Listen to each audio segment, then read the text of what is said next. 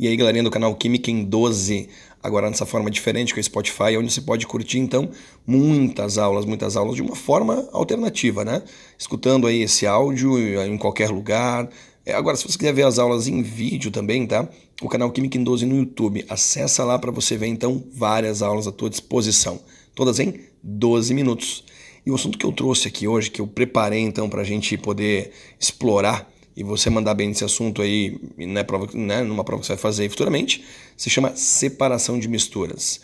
Francis, eu quero acertar uma questão de separação de misturas. Como eu devo proceder?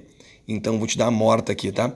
O primeiro passo que você dá é pegar a tua mistura e separar em homo ou heterogênea.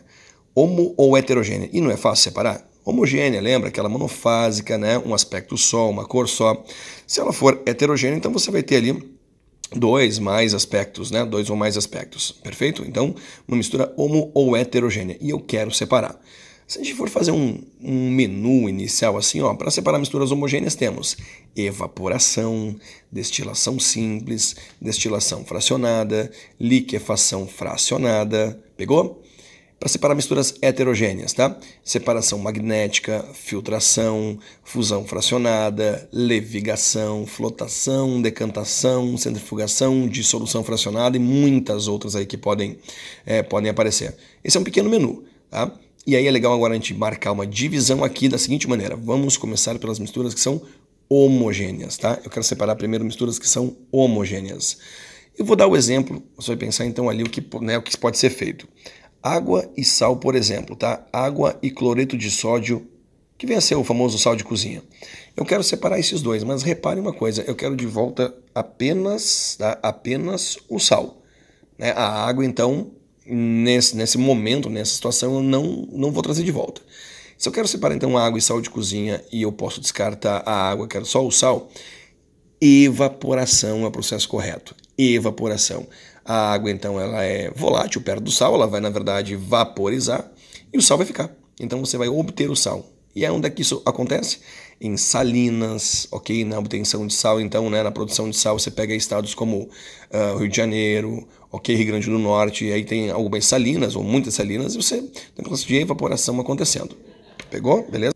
Agora, uh, eu quero separar água e sal de novo, água e cloreto de sódio, mas eu quero os dois de volta. Eu quero a água e o sal. Bom, galera, então você vai agora partir para algo um pouco mais complexo, né? Mas é tranquilo da gente entender. Destilação. O que você acha? Destilação simples ou fracionada para separar água e sal? Sendo que você quer os dois de volta. Pensou? Destilação simples é a opção correta, tá? Destilação simples, então, qual é o motivo? Há uma grande diferença, há uma grande diferença entre o ponto de ebulição da água e do sal gigantesca a diferença, né? Então você vai acabar aquecendo a mistura, entra em ebulição apenas a água, próximo de 100 graus Celsius, ela segue então ali pelo destilador e você acaba tendo então ali, galera, da, a tal da água destilada. De um lado água destilada, do outro sal. Pronto, separou usando o quê? A diferença no ponto de ebulição. Top, né? Então temos aí a separação de água e sal de duas maneiras. Mas, Francis, eu quero separar água e álcool. Pode ser por destilação simples? Não, não pode ser, tá? Aí eu preciso da destilação fracionada. A destilação fracionada, então, ela vem a ser uh, a maneira fundamental ali de você separar água e álcool. Qual é o motivo? Você vai ter, então, uma pequena diferença entre água e álcool no ponto de ebulição. Essa pequena diferença, então, não, não faria dar certo lá para destilação simples. Tem que ser destilação fracionada. Agora, tome um cuidado. Se uma questão, por exemplo, tá, falar que você separa totalmente água e álcool por destilação fracionada, isso não tá certo. Você vai separar então ali através tá, uh, da fracionada apenas uma proporção máxima de 96% de álcool e 4 de água ok? Mais do que isso você não consegue separar. Qual é o motivo? Água e álcool nessas proporções que eu te falei 4 para 96, forma uma mistura chamada de azeutrópica. E a mistura azeutrópica, então, ela tem ponto de ebulição constante. Logo, não é possível você, então, fazer a separação. Perfeitinho? É, muito bem, então separamos aí a destilação é, com a destilação fracionada água e álcool. Agora é muito importante lembrar que o petróleo ele é preparado, na, na verdade é separado seus componentes através então ali da destilação fracionada, certo? Petróleo linka ele à destilação fracionada. Ótimo. E eu estou separando os componentes, tá? Conforme o peso molecular, conforme né, a diferença no ponto de ebulição dos componentes do petróleo. Pegou? Agora, uma mistura menos comum de ser comentada, mas enfim, né? Uh, mistura de gases. Eu quero então separar gases. O negócio é torná-los líquidos, cada um à sua vez. Então temos a liquefação fracionada, aonde cada gás vai virar um líquido à sua vez. Perfeito?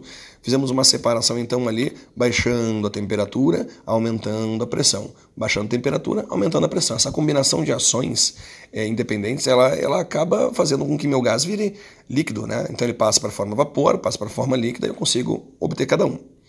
Perfeito. Eu queria comentar também, pessoal, da osmose reversa, tá?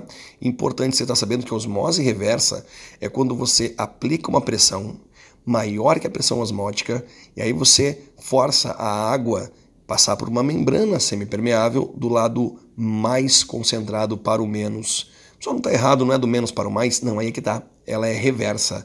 Então você aplicando pressão, você separa ali a água do sal ok? Por osmose reversa, perfeito? Assim você consegue ter uma água dessalinizada. Galera, essa foi a aula 1 de separação de misturas. Fique atento nas aulas de tratamento de água, na aula 2 de separação, porque elas vão pintar por aí para você poder uh, curtir esse canal.